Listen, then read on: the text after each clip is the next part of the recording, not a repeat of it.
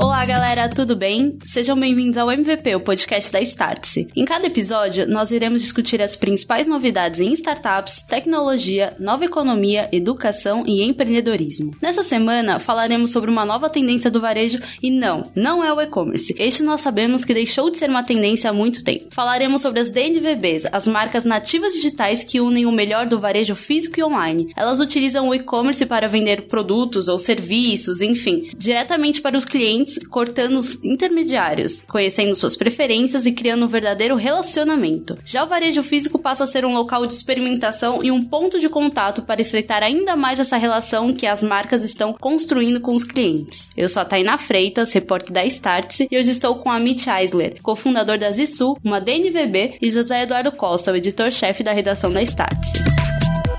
Amit, você pode se apresentar, por favor? Tudo bem, Tainá? Como é que vai? Muito prazer, Zé. Muito Olá, legal. tudo bom? Muito legal estar tá, tá aqui com vocês. Além de, de fã, carteirinha da, da Starts e, obviamente, a, a temática de DNVB sempre nos empolga para poder contar. Como a Tainá disse, eu sou um dos fundadores da Zisu, junto com os meus dois sócios, o, o Andreas e o Ilan. É, e a gente criou a Zisu com um propósito de redefinir a relação das pessoas com sono. Né? Então, quando a gente olha para o tripé da saúde e bem-estar, basicamente é alimentação, atividade física e sono, a gente percebeu que até então não existia uma marca aspiracional que se apropriasse dessa necessidade e a gente criou a Zisu exatamente para ocupar esse espaço e ser a, a marca aspiracional, a marca queridinha de sono do Brasil, depois, quem sabe, de outros lugares. E a gente criou as Zisu exatamente em cima desse modelo de negócio, que são as DNVBs, que a gente vai poder entrar um pouquinho mais no detalhe hoje. Amit, já entrando um pouco nessa, nessa questão do, do DNVB, o que que, na tua avaliação, diferencia esse modelo de outros que a gente já conhece? Normalmente o pessoal gosta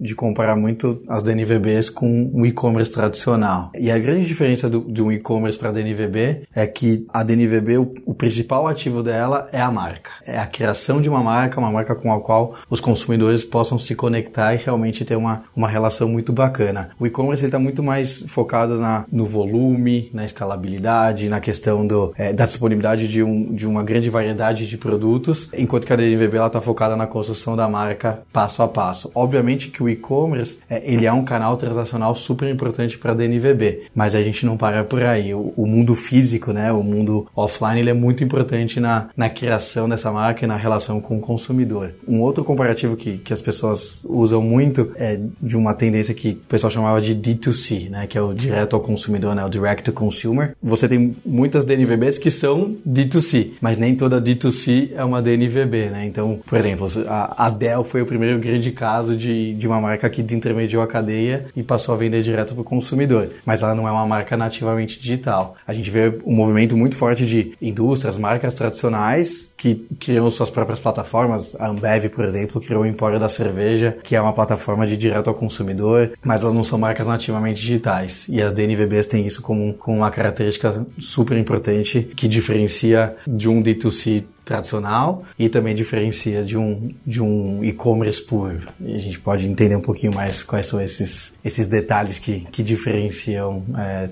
especificamente a, a DNVB. Então, por que vender diretamente ao cliente através do e-commerce e não em um varejista, em um marketplace? Eu gosto de falar que tem um, um tripé que sustenta uma DNVB, que é marca, produto e experiência. Né? Então, eu enxergo muito o, o, atendimento ao cliente dentro do, do customer experience, dentro da, da experiência que é, que é esse terceiro pilar. Então, a gente começa com marca, como eu disse, é o principal ativo, que é com quem os consumidores vão se conectar. Então, como o próprio nome diz, né, Digitally Native Vertical Brand. Né? Então, o brand, ele é, essa letra B, ela, é, ela é fundamental é, na criação da marca. E essa marca, ela precisa ter um propósito, e esse propósito precisa ser autêntico, verdadeiro, que realmente as pessoas possam se conectar e possam entender. O segundo pilar é de produto. É, então, por exemplo, diferentemente de um, um e-commerce ou de um marketplace, a DNVB ela é dona de produto. Então, é, o desenvolvimento do produto, ter diferenciais muito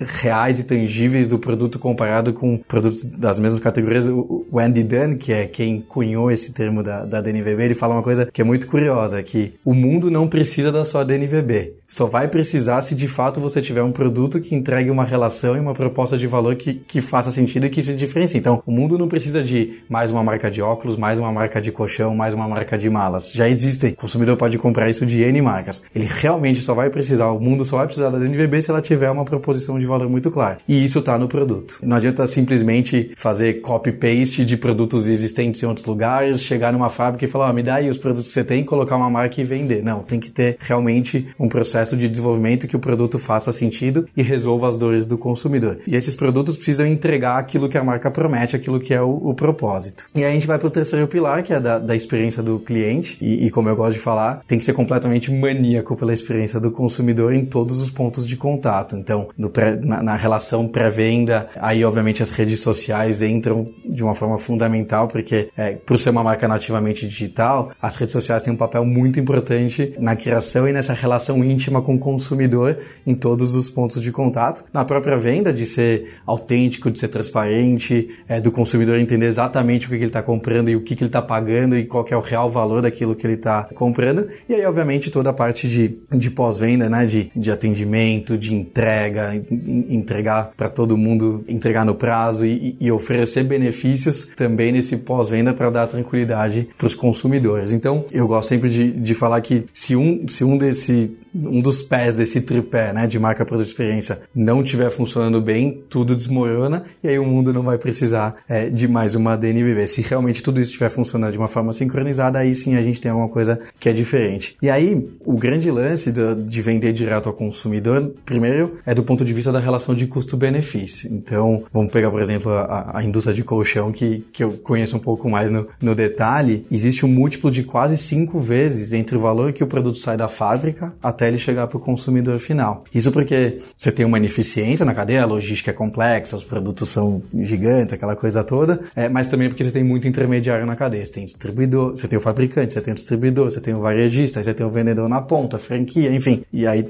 esses intermediários vão aumentando a margem do produto e quem paga o pato no final do dia é o consumidor. A DNVB tem o privilégio de nascer no digital, de ter esse DNA digital e conseguir fazer essa desintermediação e aí sim o e-commerce entra como um canal super super importante para poder levar isso rapidamente para as pessoas é, através do, do online. Mas não para no digital, né? O e-commerce ele é só uma ponta, como o próprio nome diz, nativamente digital. Então, nasce no digital, mas se consolida e tem a presença no mundo físico que, que é super importante para poder tangibilizar a marca no imaginário das pessoas. Agora, esse ponto que você acabou de descrever, você disse agora há pouco que o B, o brand, a marca é um ponto central desse modelo do NVB. Mas o V também é, né? O fato de ser é uma marca nativa digital verticalizada. Fala um pouco desse modelo vertical. O que significa? Vocês têm desde a indústria até o ponto final de, de venda. A questão de ser verticalizado, primeiro, é o controle da experiência. Então, a partir do momento que, que você está desde o desenvolvimento do produto esse produto chegar na casa do consumidor, você consegue controlar essa experiência de ponta a ponta. Desde o, da ideação do produto, de entender quais são as dores que o consumidor consumidor busca naquele tipo de produto, até toda a relação de, de venda e pós-venda e entrega. Então, a questão de controle de precificação também é super importante, porque, ah, você, quando você tem um produto disponibilizado em diversos varejos, você não consegue fazer controle de preço. Você vendeu estoque para A, B ou C, a hora que o cara quiser fazer uma promoção, ele faz. Então, o consumidor, ele vai ver tua marca em A com um preço, em B com outro e C com outro. Aí você entra naquela guerra e você não tem essa transparência. Então, o fato de ser verticalizado é, te permite controlar essa experiência e, e garantir que o consumidor, não importa qual que é o canal, se é o online, se é o offline, se é a rede social, ele vai sempre ter uma mesma experiência. O segundo ponto é o que eu falei da, da desintermediação e o fato de você tirar esses intermediários desnecessários da cadeia, você consegue repassar isso como custo-benefício para o consumidor e ter uma, e ter uma relação de, de valor que o produto traz versus preço muito diferente daquilo que é o mercado tradicional. A única ponta que não necessariamente a DNVB controla é a fábrica em si. Não necessariamente você precisa ter a produção, você precisa ter o desenvolvimento do produto. No nosso caso, por exemplo, da, da Zissu, a gente não é a fábrica ainda dos nossos produtos. Então, o colchão ele é produzido nos Estados Unidos por um, um, um que se chama de outsource manufacturing, né? A, a manufatura terceirizada terceirizada. A gente chegou lá com o nosso projeto, o produto que a gente queria exatamente, com a nossa marca, com a nossa composição, e a fábrica produz exatamente do nosso jeito, mas ele, essa fábrica produz para outros também. Até porque para brincar de fábrica é um outro negócio. Então, o que a DNVB controla necessariamente é do desenvolvimento do produto e depois dessa, dessa relação com o consumidor final. Isso não quer dizer que a, gente, que a DNVB precisa tirar todos os intermediários da cadeia. A gente, eu sempre falo, o, o Andy Dan fala disso também, é, é tirar os intermediários desnecessários, aqueles que não geram valor, aqueles que não conseguem levar a experiência para o consumidor. Por exemplo, a gente tem uma relação com, com uma marca de decoração, de móveis de decoração, que é uma marca que tem é, o mesmo público-alvo, que é super preocupada com a experiência do consumidor, e nossos produtos estão lá expostos nas lojas da Breton porque eles conseguem, é, de alguma forma, levar nossa marca, nosso produto para mais pessoas, inclusive em lojas fora de São Paulo. Depois, a venda, a entrega, ela é feita através do nosso site a gente faz a entrega para o consumidor. Então, eu controlo a experiência, eu controlo o preço, porque quem define o preço sou eu, mas esse parceiro consegue me ajudar a levar a marca Zisul para mais pessoas. Então, não é tirar qualquer intermediário, é, é tirar o intermediário que simplesmente aumenta o custo e não necessariamente ajuda nessa, nessa experiência. Quem deve estar tá ouvindo a nossa conversa deve estar tá imaginando que você está nesse mundo de DNVB há muitos anos, mas na verdade você está nisso há três anos. Como é que você entrou nessa história e por que colchão? Legal. Na verdade, o termo DNVB foi cunhado pelo Andy Dunning em 2016. É, o Andy Dunning ele é, ele é fundador da, da, Bonobos, que é uma marca que tem mais de 15 anos e que foi a primeira a ter esse conceito de, de nascer no digital e ter as guide shops, né? Ela nasceu como uma marca exclusiva de, de calças masculinas, depois foi expandindo, enfim. E, e aí ele criou um fundo de investimento que começou a, a, a, criar e investir em outras marcas com esse mesmo modelo de negócio. E de repente o cara sentou lá, escreveu um, um artigo, juntou tudo aquilo que ele aprendeu nesses 15, 16 anos e cunhou esse termo da, das DNVBs que tem muita origem nas marcas de direto ao consumidor. E aí com o advento da, das redes sociais, a tecnologia do e-commerce, essas marcas ao invés de nascer no offline e ir pro digital, elas começaram a nascer no digital e ir pro offline. Então ele envelopou tudo isso e, e, e cunhou esse termo de DNVB NVB. O grande né, contador que, que me deu o clique desse modelo de negócios foi quando eu estava trabalhando na, na operação da, da Xiaomi aqui no Brasil. É, a, a, Xiaomi, para quem não conhece, é, é, uma das principais marcas de tecnologia do mundo. É uma marca chinesa de smartphone, televisões, tablets e etc. Hoje uma das principais marcas de, de smartphone do mundo. É uma empresa que, que revolucionou esse mercado na China e depois em outros lugares. E a Xiaomi foi absolutamente uma escola é, de uma marca que nasceu no digital, na China principalmente, usou as redes sociais, o Weibo principalmente, é, lá na China, para criar um, uma marca que era um fenômeno no, no público jovem, assim, ela teve um, um, crescimento nos primeiros dois anos inacreditável, e então, como uma marca que nasceu no digital, usando as redes sociais, com uma plataforma de e-commerce, que passou muito rapidamente a ser a terceira maior da China, só depois de Alibaba e JD, vendendo só os produtos da, da, da Xiaomi, e depois também fazendo essa expansão pro offline, com algumas lojas conceito, depois com, com algumas parcerias e etc. E a Xiaomi ensinou muito sobre como criar esse, esse modelo nativamente digital, depois escalando isso para o offline, mas principalmente de uma marca é, que se relaciona e que se conecta direto com o consumidor. É, hoje eles têm fãs, né? É. É, existe um algo, um momento que está acontecendo agora é que estão criando memes sobre a, a, galera que defende eles com unhas e dentes, compara contra as marcas, com a Apple, Samsung. Então. É uma legião é. de Mi Fans. E é, isso que eles querem, né? E o que as DNVBs querem. Exatamente. É, ainda mais no mercado puro né, de tecnologia, smartphone. Inclusive, no começo o pessoal chamava muito a Xiaomi de a Apple da China, comparavam o Lei Jun é, com Steve Jobs, porque sim, é, o, o Lei Jun nunca negou isso, que a Apple sempre foi uma, uma inspiração, o próprio Steve Jobs. A diferença é que a Xiaomi criou uma marca que olha mais no olho do consumidor, né? A Apple tem aquela coisa aspiracional, de quase que intangível em alguns momentos, que tem sua legião de fãs, mas que é diferente da legião de fãs da, da Xiaomi, que é muito esse público jovem, um público geek, um público muito ligado em tecnologia. E essa marca ela foi totalmente criada no digital, nas redes sociais, é um fenômeno realmente muito rápido. Tá vindo agora forte de novo pro Brasil, mas voltando na tua. Isso, na tua pergunta, vamos voltar do celular pro colchão agora. Você tava na Xiaomi. A, a Xiaomi foi, foi a grande escola e, e, acho que a gente tem alguns, alguns aprendizados de quando a gente estava lá dentro. Inclusive, um dos meus sócios, que é o Andreas, sentava do meu lado ali na, é, na Xiaomi. E, e, e, o meu terceiro sócio, que é o, que é o Ilan. Na verdade, ele é o, é o culpado de tudo. Ele é meu amigo de infância. E ele viu essa história do, do que a gente gosta de chamar do, do movimento do sono é, acontecendo nos Estados Unidos. A Ariana Huffington, né, do Huffington Post, escreveu um livro chamado The Sleep Revolution, né, a Revolução do Sono, que passou a ser um best-seller no, nos Estados Unidos. A temática começou a ganhar força e aí começaram a surgir algumas startups nos Estados Unidos voltadas a esse, esse mundo do sono. Entre elas, uma chamada Casper, Casper, que, que hoje é um, um unicórnio, que foi muito para esse, pra esse lado de ser uma, uma DNVB, revolucionando o mercado de colchões, depois é, aumentando isso para o mundo do sono. Só um parênteses antes, antes de você comentar, é, eu sempre.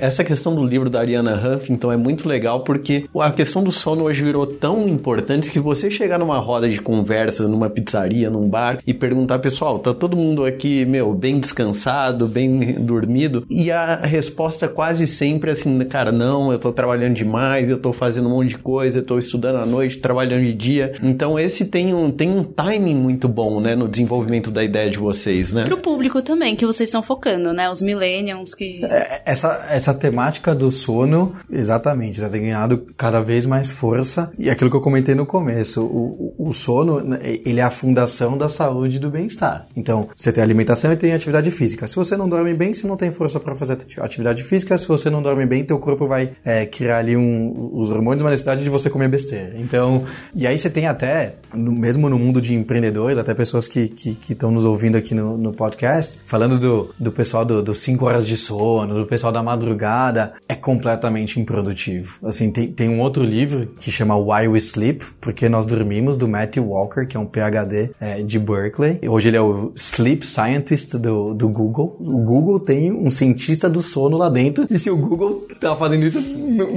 algum motivo muito forte tem. E no livro dele, ele fala que o sono é o anti-morte. Que literalmente, se você realmente tiver as 7, 8 horas de sono, você vai viver mais. E ele comprova isso, porque ele é neurocientista. A pesquisa dele começou para estudar Alzheimer e outras doenças ligadas ao cérebro e neurologia, etc. E aí tudo que ele ia pesquisando levava para o sono. Todas essas doenças ligadas à, à, neurociência, ao cérebro, iam levando ao sono. E aí ele, alguma coisa que tem, e aí ele pivotou e se tornou um, um, um especialista do sono. O livro é espetacular, vale a pena ler. Às vezes dá um pouquinho de sono quando a gente está lendo o livro, mas ele é bem legal. Ele fala até da, da evolução do, do macaco pro Homo sapiens. Que o macaco ele tinha que dormir é, pendurado na árvore para poder fugir do, dos animais selvagens, e com isso ele não conseguia entrar em sono REM, que é o sono profundo, por muito tempo, porque ele não podia relaxar a musculatura. A partir do momento que o homem desenvolveu a técnica do fogo, aí ele pôde se proteger e deitar e dormir na posição horizontal, o homem passou a ter 30, 40% de sono REM e com isso desenvolveu a capacidade cognitiva que é o que nos diferencia é, das outras espécies. Então, o tema do sono vem do, desde o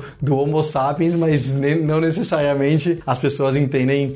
Todo mundo vai na academia, todo mundo quer se alimentar bem, mas às vezes o pessoal deixa de lado a questão do sono, que é absolutamente fundamental na, na, na saúde e bem-estar. Não, e tem uma história muito curiosa dos sócios que você me contou que um dos sócios estava no mercado financeiro, estava numa empresa Nossa. chinesa trabalhando no, basicamente num contraturno, né? Então não tinha um trabalho normal, mas tinha umas reuniões que provavelmente invadiam a madrugada. E teu sócio estava em Nova York no mercado financeiro, que é tradicionalmente conhecido por não dormir. Isso teve alguma, alguma certa motivação para vocês irem para esse mercado de, de colchão? Parece, que, é, parece que não é verdade a história, né? De, de tantas coincidências, mas como eu estava contando, o Willa trabalhava no, no mercado financeiro que tem aquele mantra You sleep when you're dead, né? Você vai dormir quando você estiver morto. E se você não dormir, você vai morrer antes. Então, mas ele trabalhava no, no mercado financeiro, eu e o Andreas trabalhando com a China, conference calls de, de madrugada. É, e aí o Willa, ele tem um, um, um, grande amigo dele que, que trabalha na, na Casper, é um dos sócios da Casper, e viu esse movimento e tinha essa questão toda do, do sono. E a primeira vez que ele me chamou pra, pra conversar com ele, me falou: vem aqui, eu vou te pagar um sushi, eu vou te contar um negócio que, que tá acontecendo, amigo de infância. E aí ele me contou essa história do, do movimento do sono, da revolução do sono, da, da história da, do que a Casper estava fazendo. E a Casper e a, e a, Xiaomi, modelos de negócio parecidos, nativamente digital, verticalizados, etc. E aí eu falei, cara, esse negócio do sono realmente faz sentido.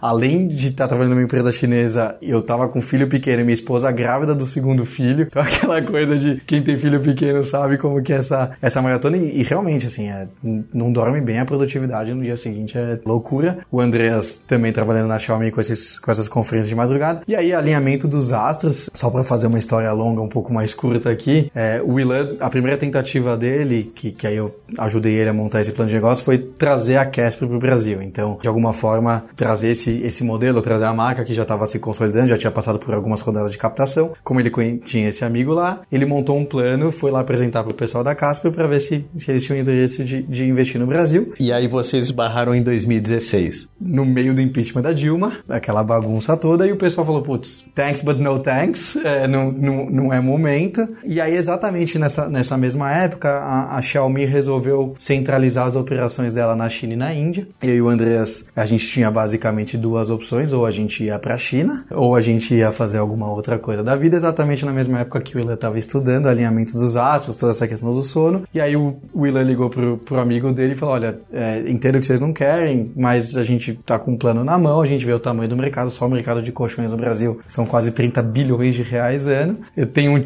as pessoas que sabem fazer exatamente esse modelo de negócio, acho que a gente vai fazer a nossa própria marca aqui. Como é que você reage a isso? Ele, não, imagina, toca, manda bala, a gente mantém essa, essa relação informal que existe até hoje, a gente tem uma relação bem legal com eles, uma, duas vezes por ano a gente tá lá em Nova York para trocar ideias com eles, uma relação informal. Eu vou, vai lá, cria a tua marca, depois um dia, quem sabe, mas isso não compra a Casper, né?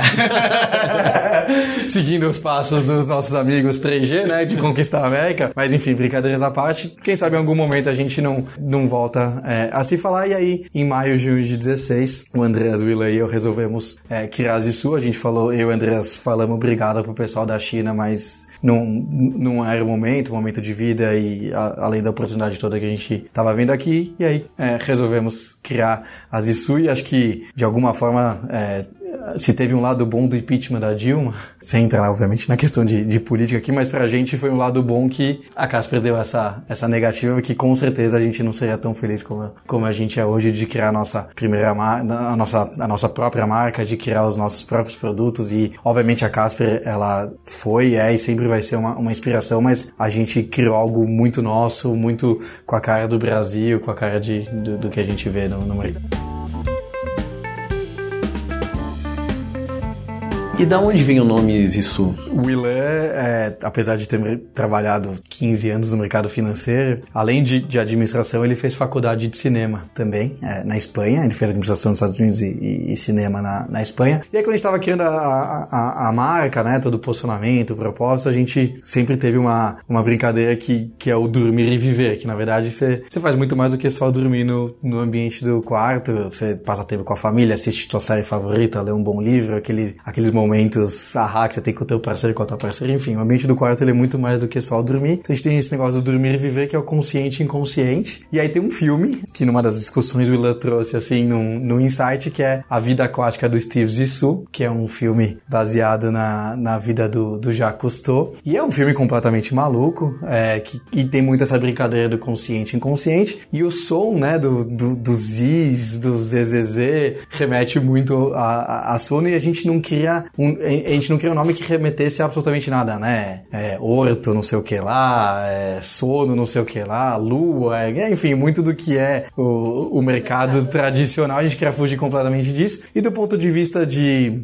é, de SEO, de Google, de buscas e disponibilidade de domínio, é, o filme ele é mais antigo, então hoje, por exemplo, você joga isso no Google, aparece muito mais a gente do que o próprio filme. Então é um negócio que, para ser uma marca nativamente digital, tava, tava muito disponível e é nessas, nessas maluquices que, que nasce o nome desse, mas a gente não usa absolutamente nada do filme. Na comunicação foi só uma, um, um insight ali que, que deu no Ilan e a gente resolveu ir na, ir na loucura dele. E você falou que o produto é um dos pilares, né, das DNVBs. E qual é o diferencial do colchão de vocês, do produto de vocês hoje? A gente criou um, um processo de, de pesquisa e desenvolvimento muito próprio, assim. Usando o, o nome do, do, do, podcast, né? Então a gente usa muito o conceito de MVP, que normalmente é utilizado para produtos puramente de tecnologia, né? Sim. Então aplicativos, produtos é, de software as a service usam muito o conceito de, de, de minimum viable product. A gente aplicou isso para um produto físico. E aí a gente trouxe algumas metodologias de, de Double Diamond, algumas metodologias bem específicas de desenvolvimento de produtos e, e pegou um pouquinho daqui, um pouquinho dali e criou o nosso, o nosso próprio processo. E a gente tem um processo de desenvolvimento junto com o consumidor e não para o consumidor. E aí a gente sempre vai buscar quais são as dores né, que o consumidor tem para cada tipo de produto. É, no caso especificamente do colchão, né, que é o nosso carro-chefe, que é o primeiro produto, a gente passou quase um ano para poder desenvolver e entender que, que era uma composição ideal, porque a gente percebeu que as pessoas têm muita dificuldade de comprar colchão. Você vai na loja tradicional, tem aquelas trocentas opções, você deita 10 segundos em cima de cada um e você não tem a mínima ideia de como escolher ali, molas ensacadas 2.0, danada, não sei, enfim, é uma venda super confusa. E a gente falou, a gente vai ter uma composição única, é, e se a gente com, com essa única composição atender 80, 90% do nosso público-alvo,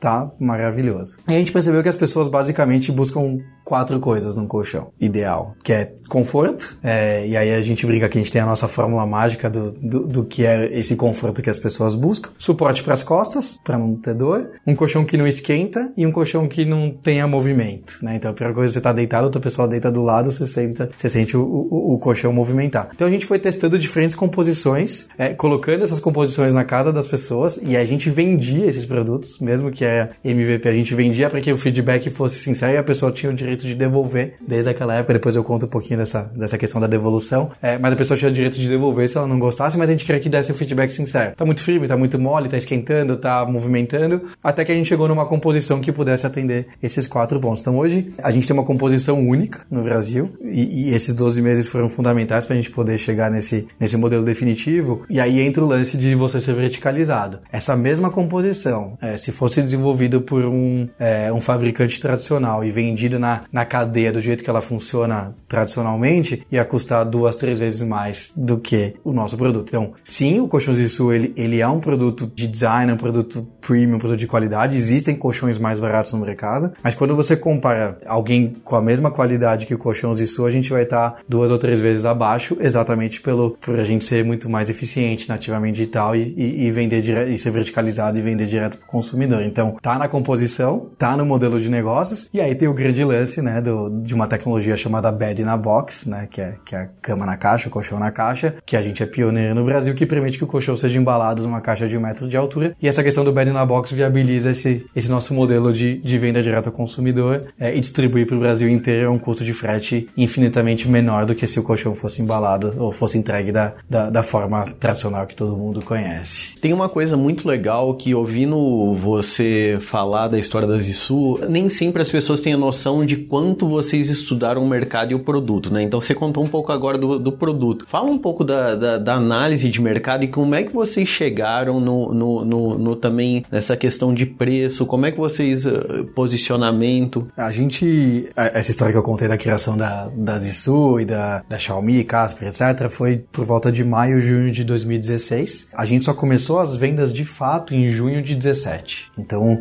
foram 12 meses, a gente focou basicamente em, em, em três frentes. O desenvolvimento do produto, né, do, do colchão, do, do carro-chefe, na criação da marca e no posicionamento dessa marca no mercado, e uma terceira frente que foi a nossa primeira captação de recursos que a gente fez, uma captação bem com investidores anjo, a gente levantou 2 milhões de reais na, na, na, nossa primeira captação, no PowerPoint, no meio da crise ali de, de 2016, então tivemos que rodar bastante o, o mercado. Quando a gente olha essa, né, falei bastante da criação do produto, essa segunda frente que foi a criação da marca, a gente sempre teve muito claro que a gente tinha que posicionar isso com uma marca de sono e não com uma marca de colchão. Obviamente que, que o colchão é o carro-chefe e a gente se orgulha muito disso, mas ele, ele é só o chassi do, do, do ambiente do, do quarto é, e é, o, obviamente, o grande símbolo do sono, mas a, a, gente sempre teve muito claro que como marca, como posicionamento, seria uma marca de sono. A gente trabalhou muito forte isso para entender a relação das pessoas com o sono, para poder criar uma marca com a qual as, as pessoas pudessem se conectar. Então, é, essa é a primeira coisa, a, a criação de uma marca de sono, obviamente tendo o, o, o colchão como carro-chefe. O segundo, como a gente, pelo menos no primeiro ano, a gente já sabia que a gente ia ser monoproduto, né? A gente foi lançar o travesseiro quase que um ano depois, um ano, quase que um ano e meio depois do que a gente lançou o colchão. Então a gente passou aí mais de 12 meses monoproduto. Então, obviamente, a gente tinha que estudar muito bem é, o, o mercado tradicional de colchões. E aí o que a gente fez é, a gente mapeou todos os pontos de contato que a pessoa tem a partir do momento que ela passa pela cabeça dela que ela precisa ou de um colchão novo ou de trocar o colchão é, que ela tem em casa. Então, a experiência que ela tem no online, nas redes sociais, a experiência que ela tem numa loja física, como eu comentei, putz, experimentar diversas opções, o vendedor querendo empurrar aquilo que ele tem mais comissão, não necessariamente aquilo que é melhor para a pessoa, a própria experiência da, da, da transparência na venda, então a gente é absolutamente transparente com relação a preço, com relação a desconto, diferentemente de você entrar numa loja tradicional, olha, custa 8, mas só hoje, só para vocês é 4 mil mais dois travesseiros. Afinal de contas, estou pagando 8, estou pagando 4. A gente sempre foi muito transparente nessa questão do preço e depois no, no pós-venda, é, dois pontos super legais. O primeiro, a gente oferece 100 dias de teste para as pessoas, então é, você pode ficar duas horas numa loja experimentando. Você só vai saber se é o colchão ideal ou é que você estiver usando ele na tua casa. E também para que a gente pudesse ter a escala para o Brasil inteiro, sem necessariamente abrir loja para todo lugar. Então, a, nosso discurso, nossa comunicação sempre foi: você tem 100 dias para usar na sua casa, se não gostar, sem cerimônias, a gente devolve teu dinheiro. Que isso sempre foi uma dor de cabeça para as pessoas, isso eu não comprar o colchão certo. E aí o outro que é a doação do colchão antigo, então a gente tem parceria com a da Salvação, com a Unibis, que são empresas, né, ONGs que, que coletam é, o colchão antigo na casa das pessoas, você não consegue descartar na caçamba, né, o, o, colchão antigo, então é um problema que as pessoas tinham. Então a gente, é, a gente foi muito cuidadoso para poder entender exatamente como que funcionava essa, é, essa experiência do, do a ponto e foi trazendo soluções para cada uma delas. E aí, para poder posicionar o produto, não sei te dizer em quantas lojas de colchão a gente, a gente entrou e nos sites para poder entender qual era oferta, qual, porque é, é, é, era até difícil entender o quanto que, que as marcas tradicionais cobravam por, por um produto específico, porque às vezes o mesmo produto tem nomes diferentes em lojas diferentes ou preços diferentes com o mesmo nome, enfim, é, é, parece que é aquela bagunça meio proposital para poder te confundir e, e de alguma forma é, empurrar a venda. Então, o que, que a gente fez? A gente olhou do ponto de vista de composição de produto, aonde que a gente se encaixaria, e aí, beleza, com, com a desintermediação da cadeia, com a relação de custo-benefício, do ponto de vista de preço, como é que a gente consegue posicionar. Então, se a gente olhar vai, o, o, o mercado de colchão em, em, em, cinco camadas de preço, em termos de composição, o nosso estaria tá entre a camada 4 e 5. Obviamente que a camada 5 você tem colchão de 20, 30 mil reais, mas em termos de, de composição a gente estaria ali entre o 10 e o 15 mil reais em termos de, de valor de produto. E em termos de preço, a gente está entre a 2 e a 3, que é ali entre os, os 2 e 5 mil reais. Então, a gente, a gente foi muito cirúrgico para poder realmente posicionar e deixar claro é, para o consumidor que existe uma, uma proposta de valor e como o Andy Dunn diz, que o Brasil realmente precisava da, de uma DNVB no, no mundo do sono, especificamente no, no mercado de colchão. Então, deu trabalho esses 12 meses, mas mas o resultado foi, foi bem cirúrgico. E com mais ou menos 700 competidores nesse mercado, vocês conseguiram achar uma brechinha para posicionar o colchão de vocês? Totalmente, porque primeiro que esses, esses 700 produtores, a grandíssima maioria deles é regional, porque se, se você tem uma fábrica no sul do país, para você entregar um colchão no norte e nordeste, o frete acaba sendo mais caro do que o próprio colchão. Então, hoje você tem pouquíssimos é, fabricantes ou players que têm essa capilaridade nacional, e aí eles têm que ter fábricas espalhadas para poder viabilizar isso. Como a gente tem essa questão é, do nativo digital e principalmente a questão do, do bed na box, né, do, do colchão na caixa, isso permitiu com que a gente já nascesse como um, um, um player podendo entregar em qualquer lugar no Brasil inteiro. Pra vocês terem ideia, é hoje por volta de 70% das nossas vendas é puramente online. É, a pessoa nunca tocou no colchão, a primeira vez que ela tem contato com o produto é quando a caixa chega na portaria da casa dela. Não, e essa questão de poder devolver, experimentar os 100 dias e devolver se não é, ficar satisfeito é muito legal por causa disso, né? Mas como que isso é sustentável para o negócio de vocês? A gente, quando desenhou o, o modelo e essa questão dos 100 dias, é, a gente imaginava que ia ter alguma coisa por volta de 10 a 15% de devolução. Você fala, pô, uma única composição, se a gente atender 80, 85, 90% do nosso público-alvo com uma única composição, ninguém é unânime nessa vida, tá maravilhoso. É, até na, na, na relação de, é, de complexidade muito mais baixa, na gestão de estoque, gestão de, de compra de matéria-prima na, na, na, fábrica, a gente tem uma eficiência e que a gente repassa essa eficiência como, como relação de custo-benefício para o consumidor. A nossa taxa de devolução hoje, depois de basicamente aí dois anos e meio de vendas, está por volta de 3 a 4%, que é muito abaixo daquilo que a gente tinha planejado, aquilo que a gente tinha imaginado. E essa taxa de devolução ela é, é, ela é muito mais eficiente, por exemplo, do que eu abrir 200 lojas, 300 lojas no Brasil inteiro, que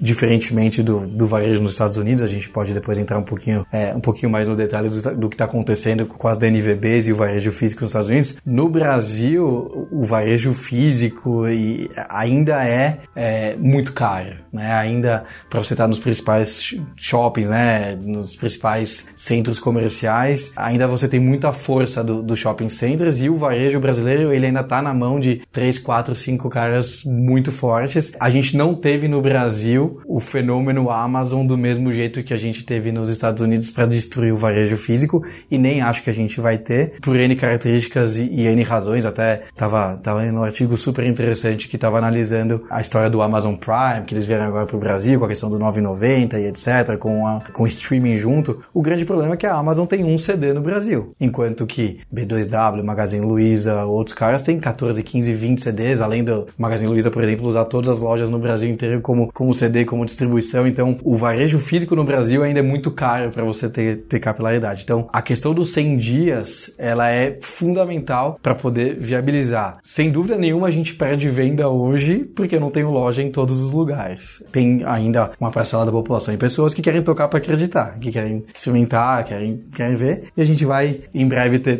ter novidades para poder resolver essa questão da, é, da experimentação. Mas os 100 dias hoje viabiliza 70% das nossas vendas através online, sendo que a gente tem uma única loja em São Paulo e essa parceria com a Breton, é, que a gente tem loja em São Paulo, no Rio e agora muito em breve vamos estar na loja deles de Brasília também. Então, obviamente, é, o offline ajuda, mas os 100 dias é o que ajuda a viabilizar essa, essa venda no, no online. Só uma curiosidade, qual que é o tamanho da caixa onde vem o colchão? Ela tem 1,15m de altura e a base tem 45 por 45 centímetros. e aí todo, todos, os, todos os colchões, inclusive o King, que é de 203, é, vem nessa, nessa mesma caixa, nesse, nesse mesmo tamanho. É uma tecnologia de compressão a vácuo. É, a, a, máquina é, tem uma chapa de, de 100 toneladas que comprime, dobra e enrola o colchão. Então o colchão chega tipo um, um rocambole, assim, na casa do...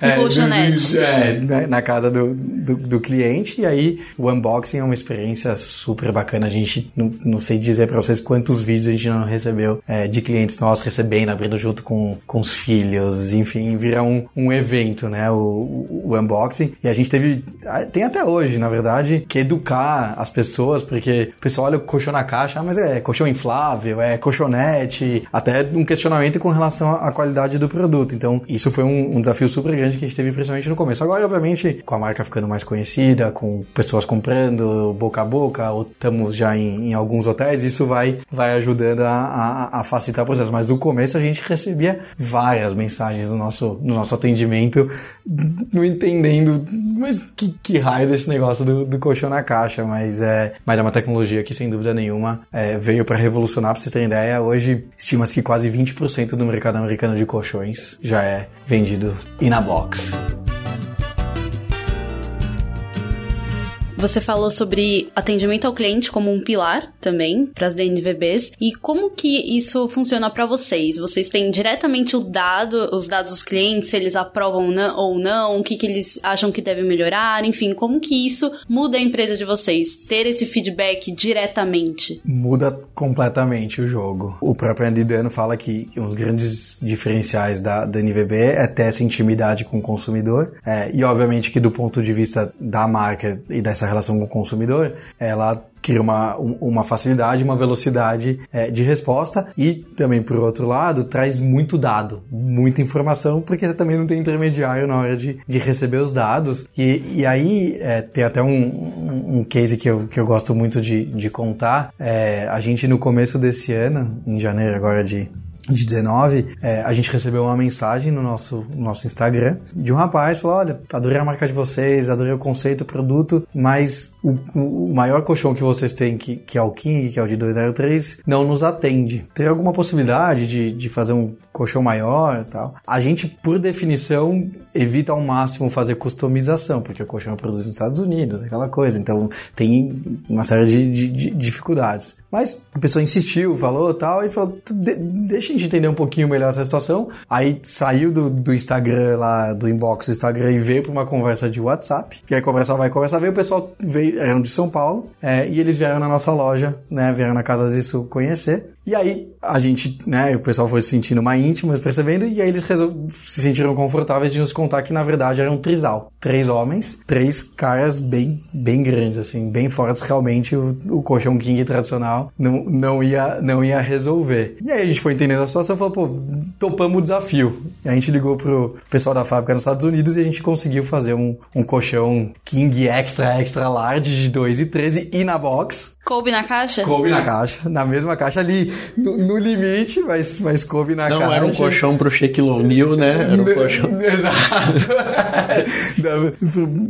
a, gente fez ele mais largo do que mais comprido, então no, no, no, no, comprimento ele ficou igual, a gente fez ele mais largo e na box. E aí a gente entregou, eles compraram o colchão, a gente entregou o colchão para eles, e aí eles postaram nas, nas redes sociais, e aí foi um buzz, assim, inacreditável, razões para acreditar postou, foi capa do UOL, enfim. E a gente simplesmente atendeu o cliente. Mas estou contando essa história para dizer que é, isso só foi possível porque a informação vem direto. Porque tá ali diretamente com a gente. Se eu tivesse ali um varejista, um distribuidor alguém, essa informação nunca ia chegar até a gente. Então ia parar lá na ponta, olha, a gente não customiza, a gente não consegue fazer, não consegue resolver, essa informação não ia chegar. Então essa, essa intimidade, essa relação direta te permite ter um, um volume de informações, um volume de dados e uma velocidade de resposta que não tem igual. Obviamente que essa, que essa história do, do, né, do, do colchão, do, do, do trisal, ela não é escalável, mas foi uma forma da gente é, atender ali uma, uma situação específica. Mas o que é sim muito escalável é você ter todos os dados, todas as informações. Por exemplo, se eu quiser hoje expandir minhas lojas físicas, né? Então hoje eu tenho São Paulo, o que, que eu vou fazer? Eu vou pegar todos os meus dados de analytics é, do meu site, por exemplo, da minha plataforma, e falar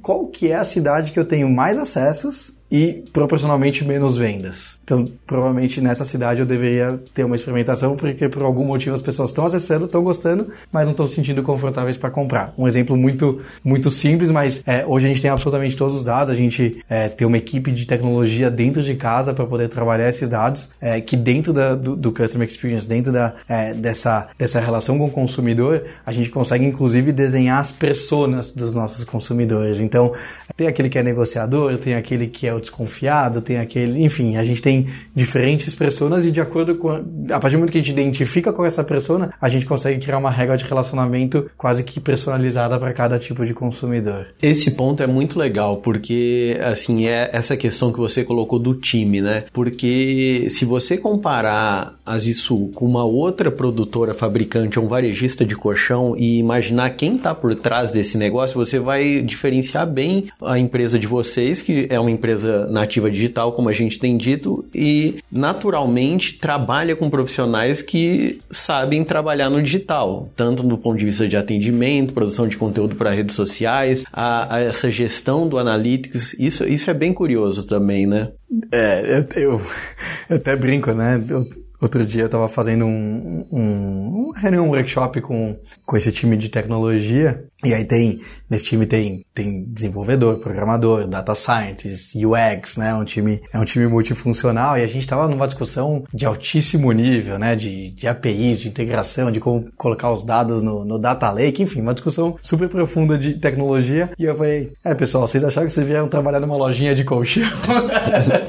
Na verdade, vocês estão numa empresa de, de tecnologia, tecnologia, né? De, e eu sempre falo que a startup normalmente tem a tecnologia no produto. A DNVB ela tem tecnologia no modelo de negócios. E sem dúvida nenhuma, nossa, nossa estrutura organizacional, se é que a gente pode chamar desse jeito, é completamente diferente, é, provavelmente, do que é uma estrutura de um, é, de um varejista tradicional de colchão, um fabricante tradicional de colchão, que vai ter ali dois mil franqueados, e aí vai ter todo um, todo um time comercial para poder fazer é, as distribuições, você tem um time de compras para poder fazer a compra das diferentes matérias-primas, enfim, é, é, um, é um outro foco. Na verdade, não tem certo e errado, né? Tem é, simplesmente modelo de negócios diferentes, mas é, certamente a nossa, quando você olhar para dentro de casa, a gente vai estar tá muito mais parecido com uma empresa de tecnologia do que uma empresa tradicional, um fabricante tradicional de, de colchões. E aí, obviamente, dentro disso, né, você tem o time de tecnologia, tem o time de. É, e aí sim dentro dos pilares, né? Então, o time de marketing, obviamente, é super focado na, na criação da marca, e depois toda a parte de, é, de marketing digital, de otimização de mídia. A gente tem uma mini agência dentro de casa para poder ter velocidade de resposta. A gente trabalhou com algumas agências ótimas, mas nenhuma vai ter a mesma velocidade do que um time dentro de casa para poder ter todo esse dinamismo, porque é nosso core, né? A marca é, é o principal ativo, então é, a gente tem design, mídia, toda a parte de criação de marketing dentro de casa e aos poucos a gente vem internalizando todas essas, essas áreas core. Não, e embora as DNVBs sejam uma tendência, é, não temos ao certo um número de quantas existem no mundo, né? É, isso é algo que ainda está, ainda não fomos atendidos. Mas a União Internacional de Comunicação fez um estudo, o estudo é, é um pouco antigo também, de 2013, em que mapeia a população que é nativa digital. Então, 13,1% dos é, americanos, quem nasce nos Estados Unidos, já são nativos digitais e os brasileiros estão muito próximos a eles, que nós estamos com 10,8%. E agora é hora do Go Global, vamos analisar como que essas empresas estão figurando ao redor do mundo. Amit, você falou que o, a Bonobos é realmente a empresa, quem cunhou o termo, né, é o, o Andy Dunn, que tá CEO dela. Ela, inclusive, foi comprada pelo Walmart, né? 310 milhões de dólares é bastante dinheiro, mas não tanto quanto a Dollar Shave Club, que foi adquirida por um bilhão pela Unilever, se tornou um unicórnio nesse processo. Quais são os maiores cases do setor para quem está interessado em estudar um pouquinho mais? Eu acho que, primeiro, esse número de 2013, com certeza. Tá desatualizado. Cresce, não, cresceu exponencialmente, é. porque é, conforme a, a, a população né, vai passando os anos, só aumenta a população nativamente digital. O Brasil, reconhecidamente, é, é um mercado, por exemplo, super importante para Facebook, Google e, e, etc. Então, a gente tem sim aqui um, um percentual bem interessante, né, de, de dessa população nativamente digital. Então, certamente esse, esses números só, só tendem a, a, aumentar. A aquisição do, da Bonobos pelo Walmart, ela é muito simbólica. Primeiro, obviamente, que, que envolve o Andy Dunn, que é o, que é o cara que, que cunhou o termo da, das DNVBs, é, mas porque ela, ela representa um, um movimento que tem acontecido cada vez mais com, com os grandes varejistas, né? O, o Zé comentou aí da famigerada transformação digital, é, que é, obviamente, é, é o tema da vez, é, é, a bola da vez em grandes corporações, multinacionais e é, é, é, é o que todo mundo tem, tem buscado. E o Walmart percebeu na Bonobos, e aí não só na, na marca da Bonobos e nos produtos da Bonobos, mas mas principalmente no DNA da, da Bonobos, uma aproximação que poderia fazer muito sentido para trazer é, esse DNA digital para dentro do grupo. Antes de, de adquirir a Bonobos, é, o Walmart comprou a Jet.com, que é né, o grande, que de alguma forma tentava concorrer com, com a Amazon. O Mark Lore, que é o fundador da, da Jet.com, passou a ser o grande card digital dentro do grupo Walmart, e de novo, trazendo esse, esse DNA muito forte do, do nativo digital. E aí o Mark Law, junto com, com, Eddie, com Eddie Dunn, eles passaram a criar uma estrutura de consumer brands dentro do Walmart. E aí não tem absolutamente nada a ver com o supermercado. O Walmart trouxe o Andy Dunn exatamente para criar esse, esse universo de, de marcas nativamente digitais. É, eu ouvi um podcast do, do Andy Dunn logo após essa, essa aquisição que ele faz um pouco do um paralelo com o Netflix criando conteúdo, né, criando suas próprias séries. O Walmart trazendo é, essa estrutura do Dunn, ele, ele passa a criar as suas próprias consumer brands. E aí quando é criar, ou é criar do zero, ou comprando é, outras DNVBs, e tem feito isso de forma sequencial. E qual que é o grande lance nisso? É você ter exclusividade de portfólio, exclusividade de marcas que não estão em outros marketplaces, por exemplo, a Amazon. Então você tem marca sexy, marca aspiracional e com produtos que o consumidor quer, mas que ele não encontra em outro lugar. Eu não li isso em lugar nenhum, mas eu não me surpreenderia, por exemplo, se o Walmart criasse uma outra marca de varejo, é, onde ela posicionasse todas essas DNVBs ou todas essas marcas aspiracionais no mundo físico, o que faz muito sentido. Você tem várias marcas fortes, você cria um, um, um varejo offline forte para poder distribuir e, e, e, posicionar esses produtos. Então, teve até uma comparação que a Amazon comprou o Whole Foods, que foi super estratégico, por, sei lá, 2 bilhões de dólares, enfim, e o Walmart comprou por 300 milhões a, a, Bonobos, mas alguns analistas avaliaram melhor essa aquisição da Bonobos porque realmente mostrava a, a forma de trazer esse, esse DNA do, do nativamente digital. O case da, da, da Unilever com, com a Dollar Shave Club passa muito também por essa questão da transformação digital. Óbvio que você tem o, o Dollar Shave Club concorrendo com a Gillette, que é um, é, que é um grande, é uma grande marca da, da, da Procter Gamble, que é a grande concorrente da Unilever. É, então é uma forma de, de entrar nessa, nessa vertical e, e, e, concorrer, mas sem dúvida nenhuma a Unilever comprou muito mais o Dollar Shave Club pelo DNA do, do nativamente digital e por todo aprendizado e para usar o Dollar Shave Club como um laboratório. É, então é muito mais fácil você testar numa empresa do tamanho do Dollar Shave Club, no caso do Unilever, do tamanho da Bonobos, no caso do, é, do Walmart, do que você movimentar uma, uma Unilever e um Walmart para poder até você conseguir testar alguma coisa. Então é uma forma de fazer inovação corporativa, é uma forma de trazer é, esse DNA. Falando um pouquinho mais de, de cases de sucesso, é, a própria Casper, que, que a gente comentou que, é, que também já é avaliada acima de um bi de dólar, é, na última rodada de investimentos, a Target, né, que é a loja de departamento tradicional dos Estados Unidos, investiu 75 milhões de dólares na Casper. Ela não estava nessa vertical, né, de colchão, e aí ela passa a oferecer os produtos da, da Casper na, nas lojas, mas também é uma forma de, de se aproximar. A Target tem feito isso, ela tem feito alguns investimentos em, em algumas marcas e algumas startups, exatamente para poder trazer isso para dentro do, do ecossistema. Então, a gente consegue medir o sucesso das DNVBs é, não só pela relevância que elas passam a ter no mercado, né, além desse, desses exemplos do Dollar Shave Club, da Bonobos, da Casper, tem um, a Warby Parker que,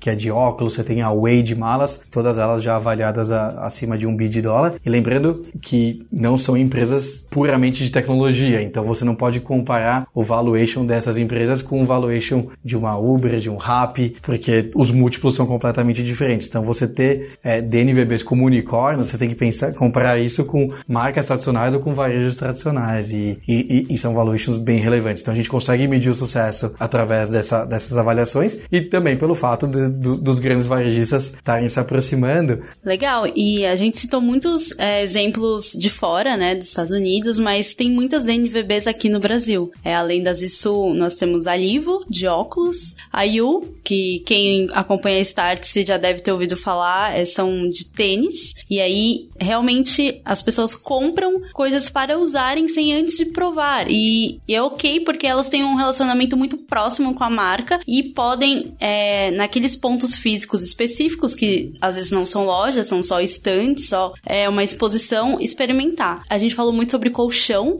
mas que tem a Casper, tem a própria Zissu, e eu tenho visto essa tendência crescer também com maquiagem. Tem a Glossier, né, que alcançou um bilhão também e virou um unicórnio. Ela é uma startup dos Estados Unidos que era uma blogueira que criou os próprios produtos e aí virou uma marca muito forte porque havia um propósito por trás, alguém que estava ali em contato e dando voz, né, para esses consumidores. Então, o atendimento ao cliente, a experiência do cliente estava ali muito forte.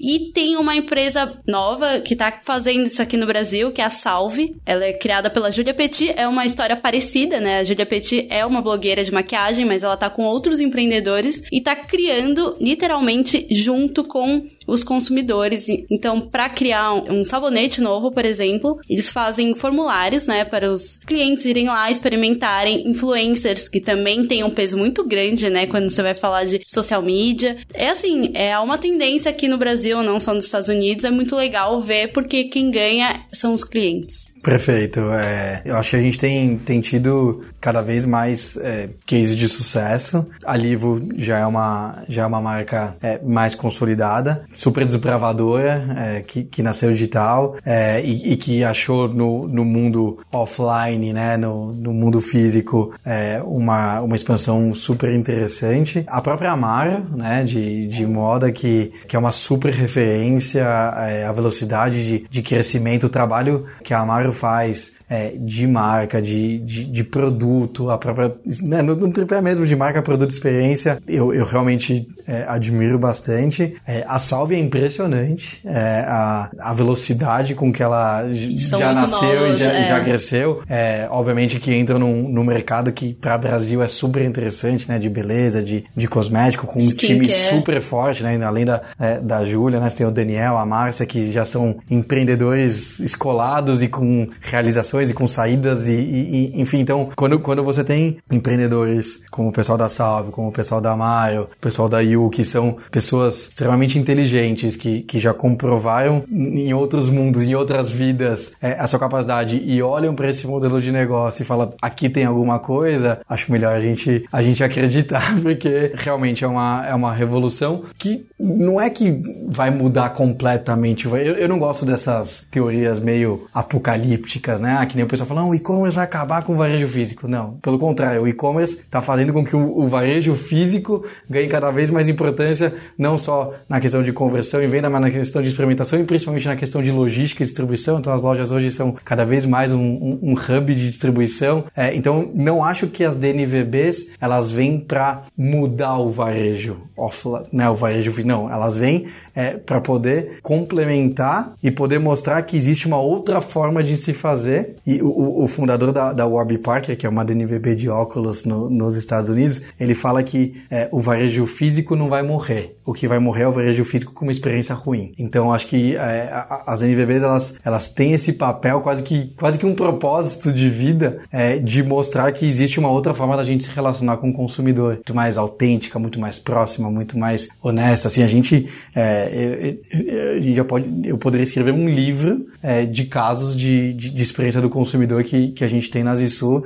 de pessoas dando feedback e não acreditando que a gente estava fazendo aquilo pelo consumidor. E eu tenho certeza que a Liva, a Salve, a Amaro também tem outros é, N cases para N situações para poder contar. É, e num país, né, e, e, no mercado consumidor que é acostumado a ser muito mal atendido, né? Então, quem nunca passou aqui pela. É, eu sempre lembro lá da, da Judite dos, da Porta dos Fundos, né?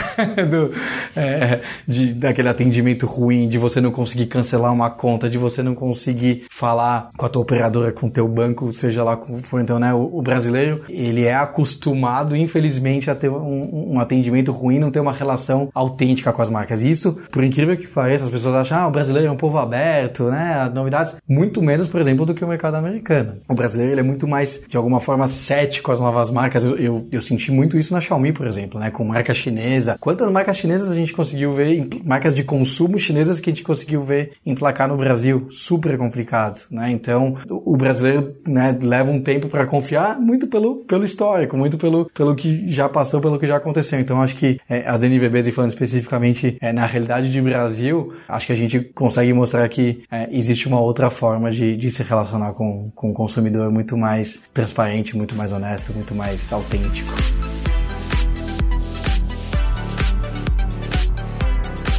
Que desafios é esse tipo de relação que você estabelece? Tem um, uma série de lados positivos e no geral ela é positiva, mas ela também te coloca algumas, algumas barreiras. Você tem que ser fiel àquilo que você está falando o tempo todo. A partir do momento que você dá uma escorregada, você está sujeito a abrir um flanco para a galera vir e reclamar. Vocês já tiveram alguma experiência nesse sentido? É por isso que eu gosto de falar que, que a gente precisa ser completamente maníaco pela, pela experiência do consumidor. Porque, como qualquer relação íntima, né, de que você tem com parceiro, com a parceira, com amigo, com amiga, ela é pelo bem e pelo mal, né? Então essa, essa proximidade, ela é ótima para você ter velocidade de resposta e fazer tudo aquilo positivo, mas se em algum momento você decepciona uma pessoa que você tem intimidade, depois para você, né, conseguir recuperar, recuperar é, é, é, muito mais difícil. Então esse foco obsessivo pela experiência é exatamente para não poder deixar nenhum flanco. E aí eu, né, hoje a gente já tem um, um um, time ali de, é, de cinco ou seis pessoas que estão focadas na, na experiência do cliente. E eu insisto todo dia, é, de manhã quando a gente chega lá, e fala, a gente tem que fazer a mais. A gente tem que fazer a mais, a gente tem que,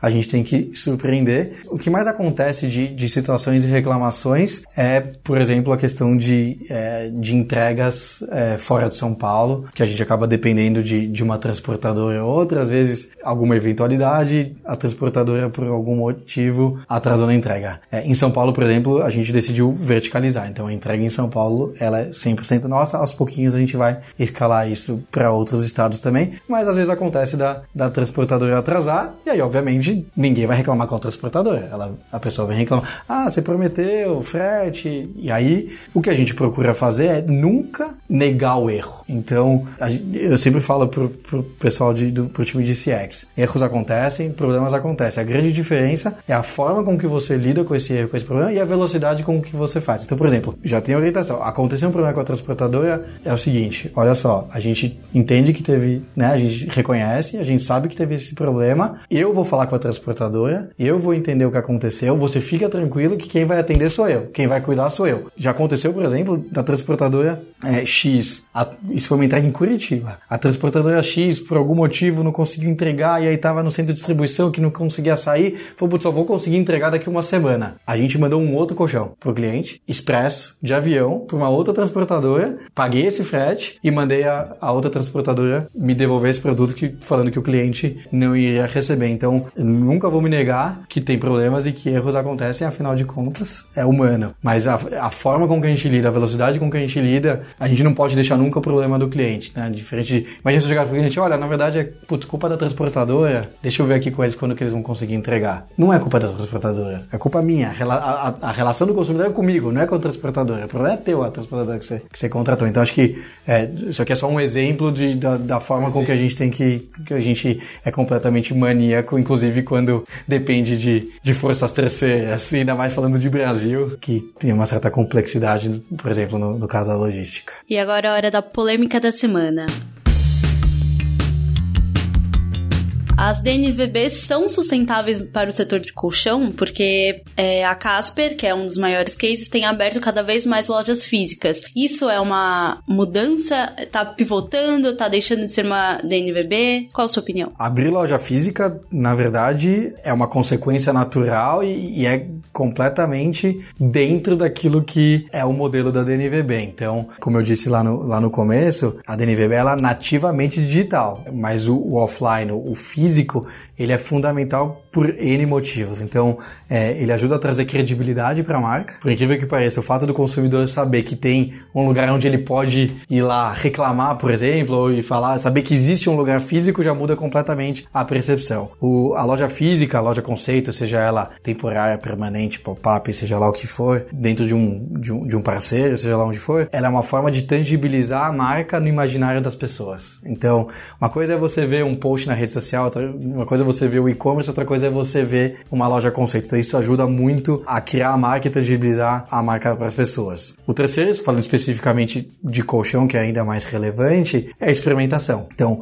óbvio que tem pessoas que vão comprar online, que vão confiar nos 100 dias e que se não gostar vão devolver, mas você tem uma parcela relevante da população que ainda está acostumada com o, com o jeito diferente, com o jeito antigo, ou que quer simplesmente experimentar porque não quer ter o trabalho de receber um colchão, devolver um colchão, fazer. Então, a experimentação ela, ela é super importante. E por último, obviamente, a, a conversão. Então, por incrível que pareça, é, a gente, por exemplo, tem muito cliente que quer passar o cartão fisicamente ainda na, na maquininha, não se sente confortável de, de comprar online, seja porque já teve o cartão fraudado, seja por N motivos, ele quer ali estar tá na, tá, tá, na loja física. Então, a, a, como eu disse, a, a DNVB, na verdade, ela não vem contra o varejo físico, muito pelo contrário. A gente vai ver cada vez mais as DNVBs relevantes no, no mundo físico. A Bonobos desde sempre teve as guide shops. A, a Warby Parker tem dezenas de lojas espalhadas pelos Estados Unidos. A grande diferença, por exemplo, esse movimento da, da Casper de, de abrir 200 lojas, é que ela, é, essa expansão ela é muito baseada em dados. Porque você tem a inteligência do online, você tem a inteligência do Analytics de você saber para onde você tem que ir. E é muito mais fácil você vir do digital para o offline, porque você já tem tudo isso integrado em termos de tecnologia, em termos de processos, em termos de experiência, do que o movimento contrário, né? De você ter duas mil lojas e de alguma forma você fazer a transformação digital. Então eu vejo muito mais como uma, uma consequência natural é, do modelo e, e, e, de você levar essa, é, essa experimentação para cada vez mais pessoas é, do que uma contramão. Agora, ainda na linha do que a Tainá colocou como o, o assunto da polêmica, também não é uma tentativa de você conseguir é, escalar aquele teu modelo de negócio que, no caso do colchão, a gente sabe que as pessoas não trocam no colchão todo mês, todo ano. Então é um produto que você, uma vez que adquiriu, você vai ficar com ele ali o que? Uns 5, 8, 10 anos. Então, assim, é, é, é, de certa forma, vocês vão ter que ir para um movimento parecido. Você tem algumas formas né, de, de criar essa escala. Obviamente, o, o colchão não é um produto de compra recorrência. Como eu disse, a gente sempre criou a Zissu como uma marca de sono e não só uma marca de colchão. Então, a gente tem lançado e a gente é super cuidadoso com o lançamento de cada produto. Então, a gente lançou o travesseiro, a gente lançou a toca para os cachorros, a gente lançou o, o lençol agora é, essa semana e a gente é, tem aí no, no roadmap alguns produtos. A gente começa nos como marca a gente é nativamente digital e vai para o mundo físico e como produtos a gente começa nos produtos analógicos e vamos chegar nos produtos de tecnologia do sono é, em algum momento. Então, é, o portfólio de produto ele, ele ajuda muito nessa questão de recorrência. Então, travesseiro, por exemplo, é um negócio que você troca a cada um, dois, três anos no máximo. Roupa de cama você vai ter mais de uma. Então, o portfólio de produtos ele, ele ajuda nesse sentido. E aí, outra forma, obviamente, é você estar tá disponível para mais pessoas. Então, como eu disse, são 30 bilhões de reais ano no mercado de colchão. São quase 25 milhões de colchões produzidos por ano, então a gente vai, a gente pode sempre pegando um pedaço um, um pouco maior desse mercado. E aí, obviamente, a, a, a, capilaridade nacional, a questão de experimentação, ela é super importante. A gente tem duas formas de fazer isso: abrindo novas lojas, que em algum momento, sem dúvida, faz parte do nosso plano, até porque para a gente cada loja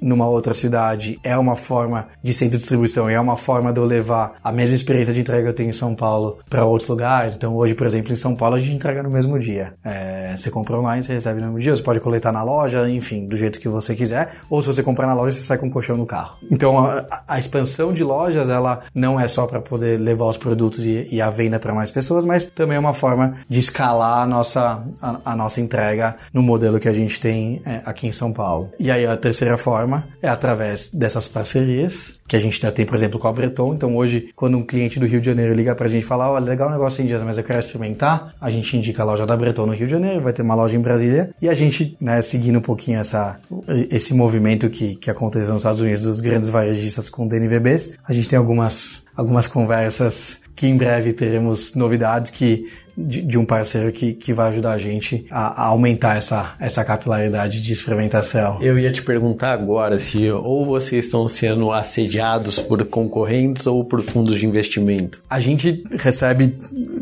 assim, semanalmente concorrentes menos. Pessoal tradicional de colchão, é, eu não sei exatamente como que eles olham pra gente, mas não sei se eles entendem exatamente o movimento que, que a gente está fazendo, mas grandes varejistas sim, e, e existem conversas exatamente nessa, nessa mesma linha, por exemplo, do que foi a Target com, com a Casper, enfim, existem já conversas em andamento é, nesse sentido. É, existe pessoal complementar, por exemplo, cama, mesa e banho, que de alguma forma tem, é, tem olhado para a gente e, e, vê, uma, vê uma sinergia. É, e, e, os fundos de, de investimento, né? Acho que o Brasil vive um, um momento bem, bem especial, né? Do ponto de vista do, do ecossistema de, de estratégia de investimento. Olha o que SoftBank está tá fazendo. Isso acho que eu vejo pontos positivos e negativos no movimento SoftBank no, no, no Brasil, mas acho que o, o, grande ponto positivo é que isso ajuda a, a alimentar e, e, e, trazer os olhos do, dos fundos, é, de tanto os fundos de venture capital quanto os fundos de, de private equity, a olhar, pô, tem, tem, alguma coisa aqui que, que faz sentido. Então, sim, existe, é, existe uma aproximação bem bacana. É, a gente passou por duas rodadas de captação e por decisão nossa, a gente não trouxe dinheiro de fundo. A primeira captação de 2 milhões milhões foi bem investidores anjo mesmo. A segunda captação de 5 milhões, também pessoa física, mas num perfil menos anjo e mais family office, pessoas, né, investidores um pouco mais sofisticados, mas ainda assim pessoa física e a gente consegue ter o privilégio, acho que esse, esse para mim é o verdadeiro smart money, né, o dinheiro que ajuda, que você tem pessoas de publicidade, pessoas de operações, pessoas é, de varejo que ajudam muito a gente no, no dia a dia do, do negócio.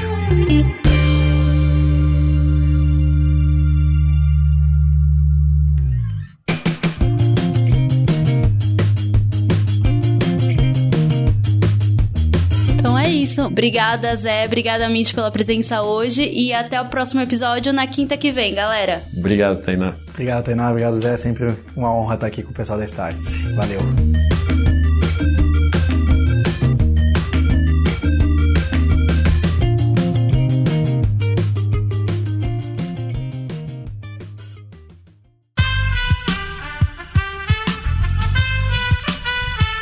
Este podcast foi editado por Aerolitos Edição Inteligente.